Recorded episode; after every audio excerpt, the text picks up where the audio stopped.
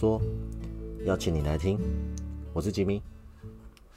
好，现在时间是呃四月二十九号的凌晨一点零六分，呃，隔了一点长的时间，然后去处理一些事情。好，那先跟大家分享一下最近遇到的小确幸，有点无聊了，但是就基本上如果有空的话，呃，我就会去买乐透，当做是呃陪妈妈去买。然后帮妈妈买，自己也在买。那美其名呢，就是做公益嘛，然后实质上就想要赌一把，就是一个赌博心态。那小赌怡情嘛，那呃就是买了五百块大乐透，还有五百块的威力彩。那虽然没有威力彩，这是没有中，那很难得，我呃大乐透这中两千多块，所以周末可以吃好一点。OK，好，那这礼拜在忙什么呢？就是因为。啊，妈妈后续的手续还有抛弃继承债务的部分，所以我必须回到户籍地的法院去处理。那同时呢，我还有一些东西要弄，因为上次没有办到一个叫做印鉴证明，他要需要在户籍地的户政事务所办理，所以我就错过这个机会。那就必须要再回到云林，那再冲一波，然后 就是租车，对，就就从高铁站再租车，这样再搭乘。那老样子就是，呃，用了台新信用卡，然后去买高铁票。那我这次才知道，原来，呃，原来是有额度限制的，就是它不是每次买就有那个可以用的方式，然后就可以，嗯，免费升级，就是还是要补差价，有可能就是要看它的额度还在不在。那，呃，这是比较麻烦是租车部分，因为我很临时，就是前两前一天才。去诶，要去做这件事情，要冲到云林去，所以呢，呃，就用 iRent 的 A P P 要租车，那比较麻烦，因为呃，他那边高铁站旁边有十台车，但只九台都被租光光，有过扯在那个时段里面，然后只剩一台七人座，我一个人，我一个人我要租一个七人座的车，然后就是这样来回冲，很累。好，那 Anyway 就租到了。那就是马上冲，就是下高铁之后冲去户政事务所，然后办理一个印鉴证明，就是要用的私私人章，然后用一个跟银行区分开来的一个印印章，要证明你是本人，然后透过区公所你的户籍地来办理。然后办理好之后呢，马上就要开车再去前往呃北港北港的地呃简易法庭，然后再去一样的那个老警卫。然 后然后把资料给他看，审核，然后交一千块钱的申申请费，对，然后就完成了。那基本上文件上跟行政上的东西都差不多是这样。那后来呢，还有星光医院的我还要去处理，因为星光医院还有医疗补助费用，医疗费用补助。那医疗费用补助的部分加减就看看吧，因为其实医疗。就是最贵就病房，光病房一天就有两千九百多。那额外的那些，比如说呃看护费啊，就真的没办法，那就这真就加钱补贴一下。好，那基本上妈妈的事情告一段落了。但爸爸这边呢，我爸爸因为如果有听前面部分的话，就知道我爸爸现在因为白血病、血癌的关系在接受化疗。那今天我在加班，然后没时间联络，然后发现呃家人在讨论啊，就是我姑姑他们，我爸爸现在在急诊室，呃，因为他确诊了，那就很麻烦，因为确诊虽然他有那个呃有打过疫苗，但还是很很担心嘛。那特别是因为今天是回诊的关系，然后就顺便抽血检查，发现他的白血球还是比较低，那希望就没事了。因为他现在还在急诊室，不知道状况怎么样。然后呃，比较庆幸的是，因为我们有保那个防疫险，那刚好在五月一号，五月就过期了，所以赶在五月之前，如果就可以处理的话，就可以再办理一个呃手续，可以再补贴一下费用。好，那所以大家就是。要保保险，真的要保保险。真的发生意外的时候，你也不知道，措手不及。因为像我今天工厂一个师傅，然后他的呃亲戚也是上礼拜去做健康检查，然后今天呢才得到报告说他有咽喉癌。哦，虽然第二期还算很早期发现，就还可以治疗，百分之九十的痊愈率。OK，但是呢，真的有保险有差，所以各位，如果你现在还为了省钱，像我以前一样为了省钱，然后不保保险，这是错的。真的为了预防万一，无论是你今天摔车，你今天跌倒，你今天去铁打损伤，只要有拿得到医疗收据，就是医生开的证明、诊断证明，都可以请保险，都可以帮助你。减缓一些你要输呃输出的费用、支出的费用，好，所以大家如果可以趁早买保险最好。所以鼓励大家就是要好好的爱惜自己的生命，对啊，如果赚了再多的钱，但是却没有好的健好的身体、健康的身体去享受，哦，一切都是白活的、白忙的。所以大家好好照顾自己，要好好吃饭，好好休息。也要好好的工作，在各样的事情里面做好自己的本分。好，那中间休息了好几天，就是想跟大家分享一下，一直在回想啊，就是我跟我妈妈之间的事情。那同时呢，也有很多的事情是我还没预备好的，还没准备好的，像是我要呃丢弃我妈妈她的衣服啊，她的东西啊，或是现在。她之前住的房子里面的东西，因为还有我自己的东西，所以我还要再去租，还要再去整理。那房租还是在缴，那只是要在尽快在租约之前，我们租约应该到七月，呃，七月底之前，快点把东西整整理好，卖一卖，东西丢一丢，好方便后续。呃，因为呃这几天这个还在处理，包含就是呃。去除我妈妈的哦，那个移除我妈妈的手机，然后呃还有网络，然后还有呃一大堆有没的东西，然后我自己的话就在工作，这礼拜比较忙哦，不好意思，这礼拜都在加班，因为我们很特别，是我们早上八点，然后到晚上到下午四点就下班，啊，因为中午没有休息，就做满整整八个小时。但是有时候会因为要赶工怎样的，所以要再加啊，最多加两个小时到六点，然后所以我们到六点才下班，所以整整做十个小时，非常非常累。回到家就很想很想直接睡觉，很想直接倒地。所以这几天比较怠惰，没有时间去整理跟录制。好，那同时呢，今天就是还要特别跟大家分享一下。这边就是一个心理学家所归归纳出来的一个五个阶段，在悲伤的过程，它没有一定的顺序，但就是你可能会遇到这些事情，那就跟大家来分享。第一个呢，你可能会遇到否认，那这个阶段就是你觉得啊，不可能，怎么可能会发生这样的事情？哦，怎么可能？这这个人还好好的，他明明就还。好好的，前天还可以说话的，还可以走路的，还可以怎样，还可以吃饭的，今天却这样子，这是不可能的，这应该开玩笑。通常面对到悲伤的情绪里面，你可能会第一件事情把自己封闭起来，你不愿不愿意去面对这样的事情跟真相。我在这个阶段当中，我卡了很久，因为我一直觉得这根本就是一个很像做梦一样事情，我觉得根本不可能发生，我觉得好像不是真的，好像不是我活着的。现实生活的事情，不愿意面对这个残酷的真相，你会否认，你会拒绝所有一切。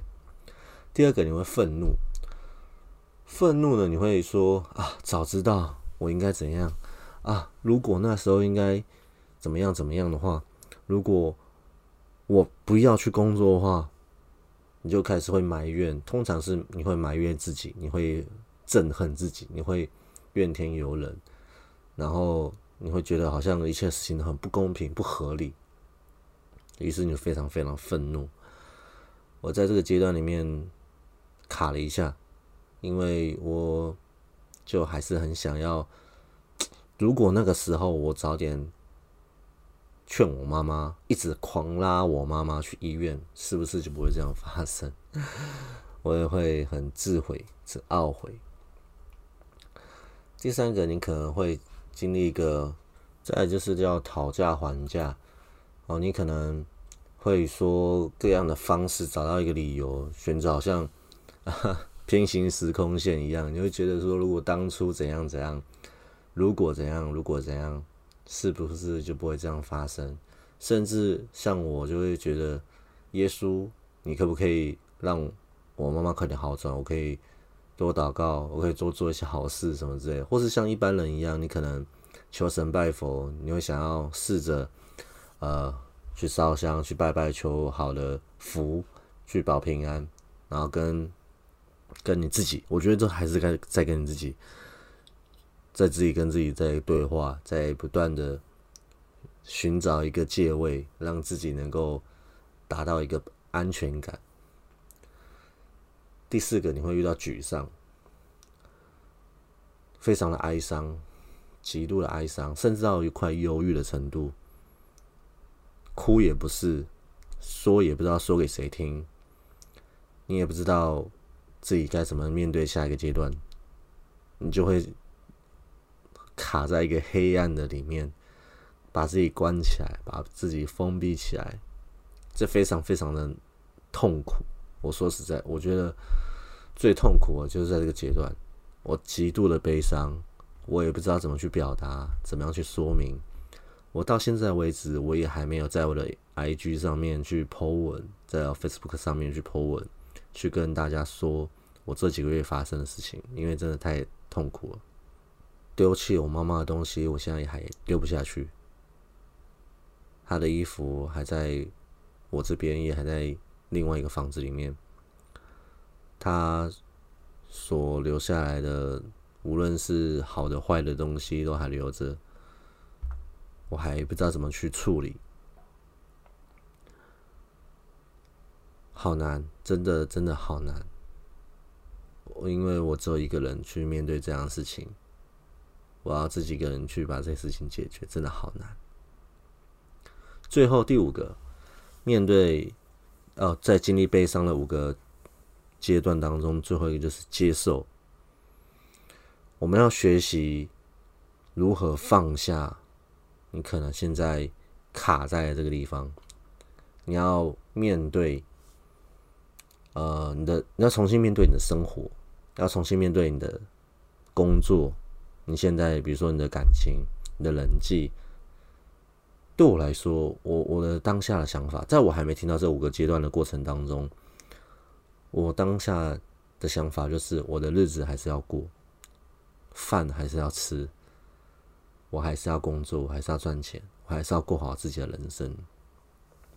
接受自己，接受现在这个环境，接受现在这个状况，接受我妈妈已经离开了这件事情，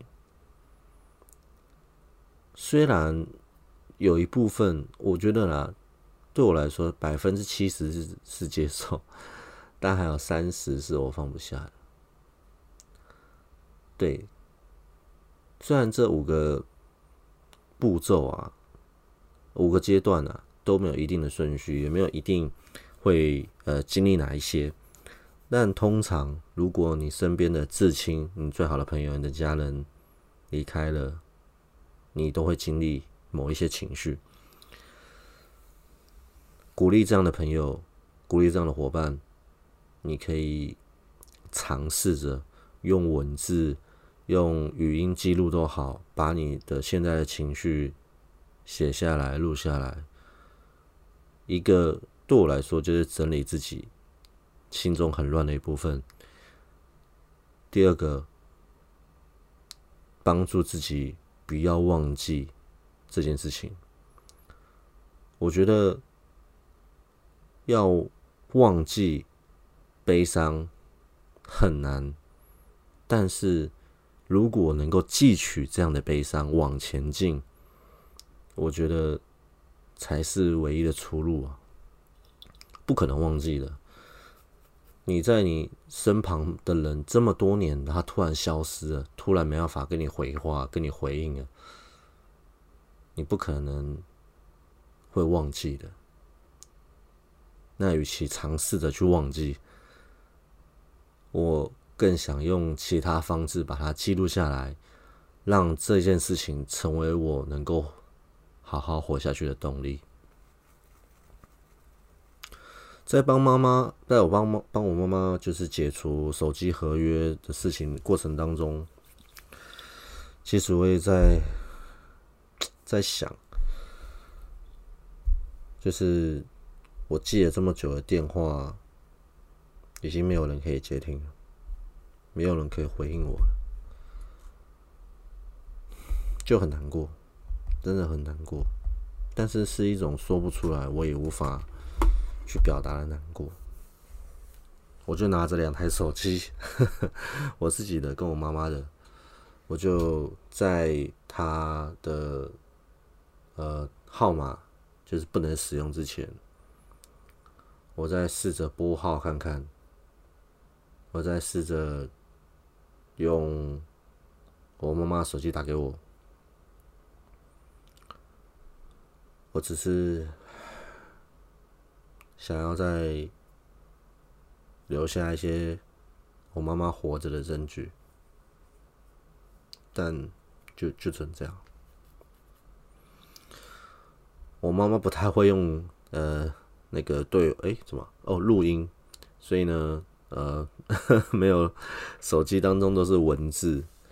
然后都是打电话，但没有录音，我觉得有点可惜，就听不到她的声音了。我也没有好好跟他合照，因为他不喜欢拍照，因为他生病的关系，他就不喜欢拍照，也没有好好跟他合个照，拍个照。希望如果你身边的家人还健康，如果你身边的家人还能够跟你互动的情况下，多留下一些跟他在一起的回忆。那。五月了，母亲节快到了。虽然我没有我的妈妈了，但我还有我呃我的岳母，所以还是会吃饭，还是会过正常的生活，还是会纪念。希望其他人的你们 也一样快乐、平安、健康就好。好，我目前就。我希望啊，这个故事我先在这边告一段落，以后有机会再跟大家补充我跟我妈妈之间的故事。那在之后呢，我还会再安排，因为我还有做其他很多的行业，我还有做密室逃脱，还有做解谜游戏的设计，然后还有做呃网网拍，然后还有预备啦，就是要做一些课程的一些教学。那有机会可以跟大家来分享，对啊，因为我希望我的频道，一个就是它就是让人家去抒发，就像我这样抒发我自己的情绪，然后记录下来跟大家来分享。那再来就是呢，能够去看看这个世界还发生什么样的事情。因为像我最近在用小红书，我都去看，啊，就无聊会刷嘛。那有一些很有趣的，他会呃记录一些，比如说特殊的事情，像一些。呃，今天可能有一个男生，他很好心的去帮一个老太太去买她的东西，一个是要快点的让她早点回家，或是呢，今天我也觉得很很有很感动的是那个美国大兵，因为美国军人经常会在国外去打仗，所以很长很长时间，几乎好几年不能回到他自己的家，也不知道他的小孩子出生之后长什么样子。甚至他没看过爸爸，或是他小孩在呃成长成长阶段当中无法陪伴，但是呢，他们终于可以回到他们的故乡的时候，回到家里面的时候，小孩子看到他们就蜂拥就是拥抱他们，对啊，我很喜欢这种感人的画面，感人的激励人心，就是要好好的仅存跟家人之间相处，或是一些小故事，温馨小故事，或是有那种最近蛮多的，就是那种餐厅老板他会设一个特别的套餐。给那些有需要的人，如果你真的有困难，你可以跟他说你要什么样的菜色，或者，说什么样的暗号，然后也不用跟他多说什么，你就直接吃完就直接走人。我觉得很有意义，因为他们都是一种回馈社会的方式。如果像我，如果我有能力的话，如果以后我的钱是有办法去帮助人的话，我也会想要设立一个这样的文化，这样的一个方式。虽然我知道还是会有人去滥用，但我们要相信有需要的人更多。他们无论他们的家境环境，或是他们什么遇到的困难，我们是无法得知的，我们也不用去深深去追究去问。但是我更相信的是，如果能够回馈一点点给这个社会，这个社会可以更能变得更好。那再想跟大家分享一个小故事，哦，对，很有趣，它叫一个死亡预告，它是一部漫画。那后来它要改编成那个真人电影，也很好看。它有取出几个篇章的故事，然后做成真人电影去做改编。那它其实故事告诉你，就是日本呢在呃推广一件事情，就是呃，诶国民的我忘记了繁荣化，我反正他就故意是告诉你说，在他们那一个阶段当中，为了控让呃国人的犯罪率下降呢，所以呢。要他们知道生命的珍贵，因此在他们小时候呢，会开始打入一个胶囊。这个胶囊呢，在他们在成年的时候呢，会在某个时刻会爆开，然后他们这里马上就二十四小时之内会死亡。那这个这个政府法令通过之后呢，他们的某一个某一代的小孩子们就开始接受这样的方式长大。那你也不知道什么时候会死。你也不知道你有没有接种到那个会爆炸的胶囊，所以呢，每每天呢，每个人呢都会正正正经经的好好活着。它原意原本寓意是这样啊，但是故事当中会发现很多的问题，因为呃，当你面对到自己要死的时候啊，可是你刚才找到新工作，可是你刚才准备要结婚，可是你还有很多很多事情还没做完。很多人会自暴自弃，会很崩溃，呃，可能会去做犯罪的事情，会去报仇，也有可能会去呃跟他最亲的人、最爱的人陪伴最后一刻，呃，也有人是他可能就是自己消失，或是各样的什么方式。那呃当中，我觉得最呃感人的一部分，其实他有点矛盾，因为他就是一个心过程当中有一个。呃，辅导员，呃，心理辅导师，他为了安抚那个即将会因为这个繁荣计划死掉的呃一个男生，所以说你活着的价值就是让大家记得你嘛，就是你有没有做出一些让人家有对人家有帮助、有意义的事情。那最后那个男生也是帮助一个老太太重新的恢复正常，让那个老太太可以自己重新的站立起来，原本是不想。不能够行走的，然后再加上死亡预告，它有很多让我们知道说，原来生命这件事情不是自己能够控制的，但是你可以决定，你可以怎么死的有尊严，或者死的有意义，死的有价值。或许我们还有些人会避讳，会去害怕去讨论。死亡这件事情，但但难免嘛，因为你根本就不想现在去想。像我在十几二十岁的时候，我也很害怕去面对死亡这件事情。我觉得，因为哦，因为我小时候都一个人在家，我觉得 很可怕。小朋友一个人在家非常非常可怕。那只能看电视嘛，或者是用吃饼干或吃泡面方式，然后自言自语。我习惯自言自语，然后这样的方式长大。那又因为呢，我一个人在家习惯了。当我去处理事情的时候，很多的时候我也不知道怎么去问，怎么去跟人家互动。那相对的，面对死亡这件事情，我也不知道怎么去表达，我也 真的觉得很害怕。你可以想象自己在晚上的时候，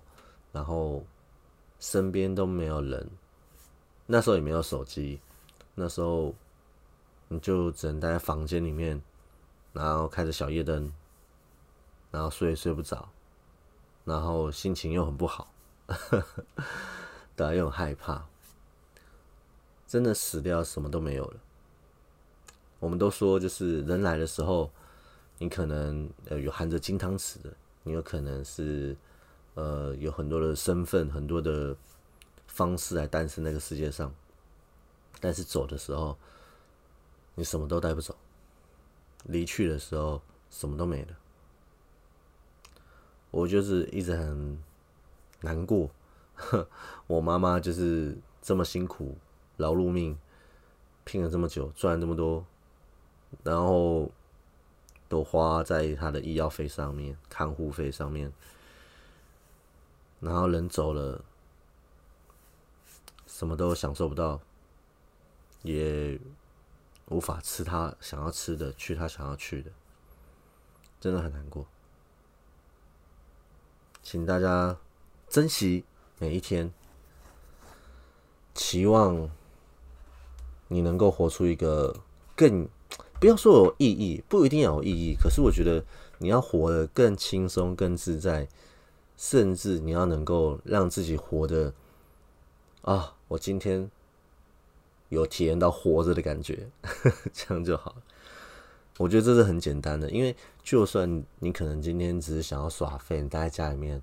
你在做你喜欢做的事情，即使是你在滑抖音、滑小红书、滑 IG，啊发发废文、录录动态，或是上网看看影片，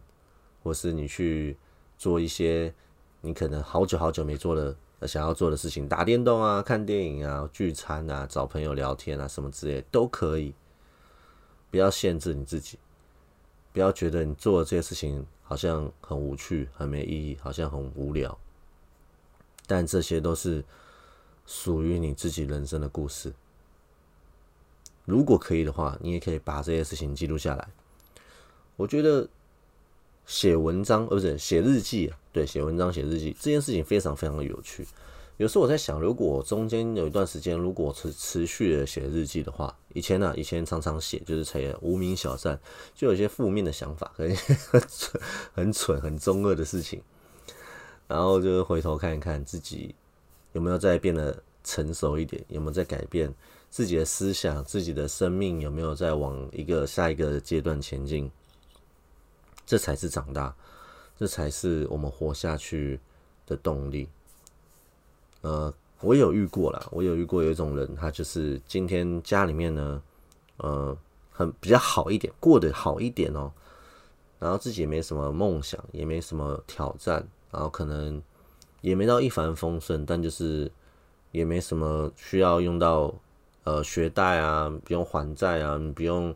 让自己很忙碌的一种生活态度，于是呢，他就过得很平淡。我觉得。这种人生呢，你不能说不好，但是我期望可能啊，我希望他可以想想看自己活着的意义是什么。我只对这种有意见，是因为他们却不知道他们想要什么，就好像我们在求学阶段当中一样。今天老师告诉我们一加一等于二，但是你却永远不知道理由是什么，因为你只知道这才是答案。我今天知道 H2O 就是水。那就是 H 是氢，然后 O 是氧，就这样子而已。我却不知道怎么去应用。在我们的文化当中，我们的学习阶段当中，我们都只会找答案，找到正确的答案。但是当你出了诶，出了社会，一切都变了。我不知道我到底要什么，我不知道我到底是谁，我甚至不知道我该去哪里。或许有些家长给你一条路。告诉你说，以后你可以接成爸爸的行业，你可以呃去谁谁谁的公司，我可以帮你介绍。哎，你可以尝试着怎样怎样的。但这是一个很不成熟的一件事情，因为今天父母不能帮你决定的未来，今天父母不能够知告诉你说你要成为什么样的人。有些人被家庭逼疯，逼到压力很大，可能就是因为这样的，因为家人期望。他们的小孩成为像他们一样的人，但这是错的啊，这是不可能的，因为你是你，我是我，不可能跟你一模一样。我可以学习你的态度，可以学习你的生活，学习你在各样的方式好的地方，但是我不可能成为你，也不可能成为你想要的样子。所以不要被限、被环境限制，不要被家庭限制。或许有时候沟通上的困难，或许有时候你你也不知道怎么去表达你自己。你需要时间，你需要用实力来证明，你需要不要虚度你现在所有的时间跟光阴来去累积你的财富。这个财富不一定是金钱，这个财富是你的知识，是你的经验，是你活下去走下去前进的动力之一。我觉得这东西很像我家的猫一样，我家的猫为了吃呢，就是 可以做很多事情。你先叫它过来，哦，看到手上有东西，哎，就会过来。但你手上没东西，它就不会理你，它就看着你，然后躺在地上，然后，然后你就叫它，完全不理你，它就那边滚来滚去。所以人也是这样子，今天没有一个诱因，你没有个前进的动力，你不知道你要去往里哪里走的时候，你只会躺在地上，你只会想要待在床上，待在你自己属于自己的舒适圈里面，然后最好啦，你可以找到一个喜欢，每一天做一件你最开心的事情，做一件你喜欢的事情，做一件。至少一件让你自己能够放松事情，好让自己不要过得很急迫、很有压力。我有个朋友，他就是呃，他很有能力，他台大毕业，他有去国外受训，他也有很多很多的呃好的经验。但是呢，他到了一个很强的公司上班，他压力非常大，他甚至呢。呃，虽然他很高兴呢，他，但他甚至他的身体开始慢开始出现了状况，他需要经常性的加班，他需要呃不停的 meeting，他今天可能有一些新有报告出来了，啊，他做好了报告，但隔天呢，这个报告要重新做，因为又有新的提案或者老板不满意之类的，你就要一直不断不断的 update，导致他的身体诶有呈现。可能是时常会有发炎或发烧的情况，或是有些莫名的不舒服，然后可能哪边痛这边痛啊，然后 就经常看医生。那后来换了工作了，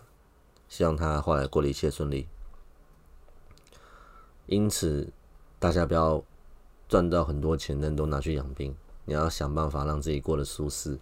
要好好的吃饭，好好的睡觉。我真的觉得这是非常非常重要，对我来说也是啊。好，那拖了一下时间。其实我现在录制结束，现在是五月的六号凌晨两点十八分。那现在就是礼拜六了，所以有很多事情要做啊。今天很有趣，今天会呃去完教会，因为我们有分呃组，我们聚会的时间有分好多堂，我们参加礼拜六。然后下结束之后呢，我跟我太太会去玩三创玩 VR。有一个猫咪博物馆的 VR 解谜游戏，我到时跟大家分享，看起来蛮可爱的。然后呃下午晚上的时候，跟我一个朋友去餐饮啊沉浸式餐饮的一个活动，它很有趣。它的文宣上面告诉你说，就是你可以吃饭，透过手机，然后你可以戴上耳机，然后一起配合餐点的方式去享受解谜，跟我不知道表演之类的吧。就是听起来蛮有趣的，那不便宜啊，一千多块。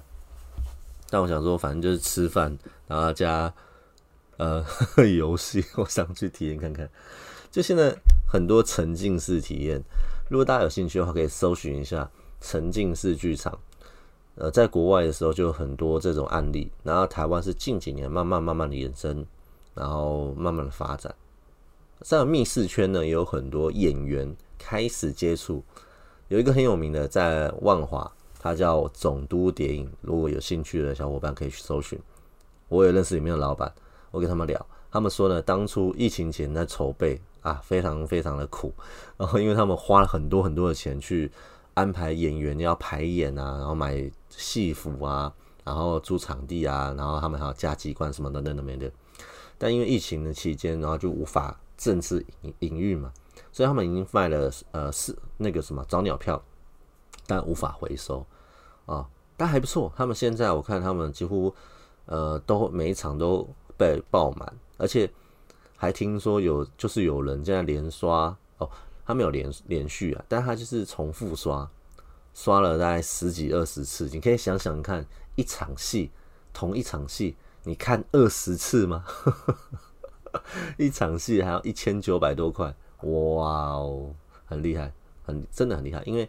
我觉得很佩服的不只是他的演员而已哦，他演员很有戏剧张力，也很很融入剧情，而且他会跟你互动，你知道吗？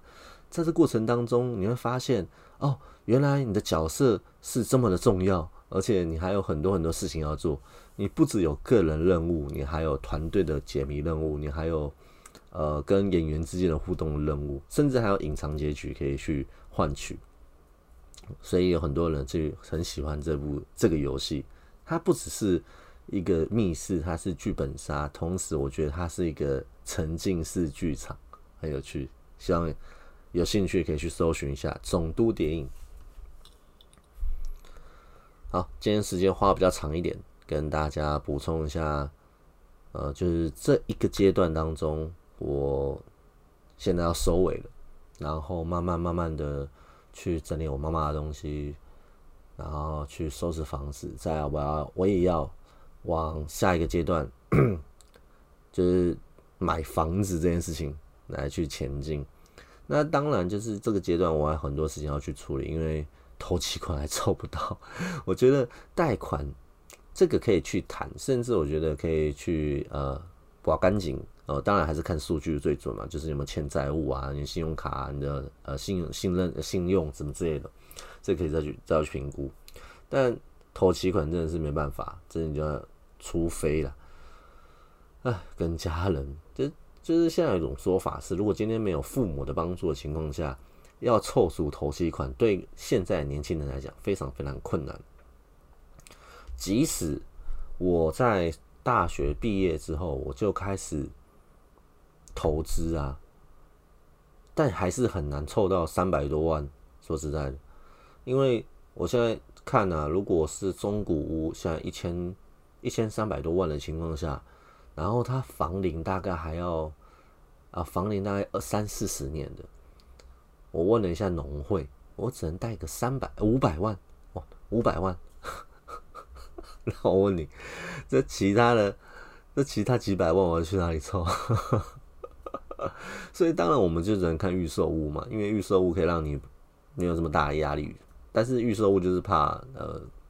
一个是我觉得啊，就是建商的品质。然后再来是时间，然后再来它的价格有没有符合到当时候的那种档那个价格，对啊，有我做了很多功课啊，之后再跟大家来分享。我觉得买屋跟看屋都是一个学习，都是一个新的一个里程。但当然就是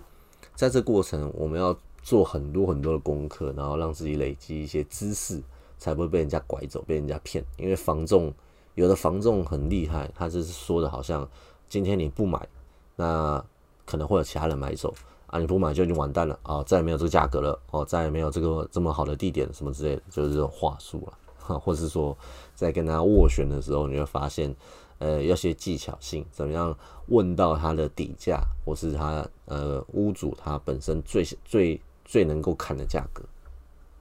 因为大家都想赚钱嘛，当然，所以就是要能够用对自己有利的方式来去处解决这一切的事情。OK，好，那谢谢大家。如果你有听到最后，我向你说声谢谢你，然后 期望接下来我还会再跟大家去分享其他故事的时候，你也还在。谢谢大家，我是吉米，那我们下故故事再见。啦啦啦！重来一次，谢谢大家，我是吉米，那我们下个故事再见，大家拜拜。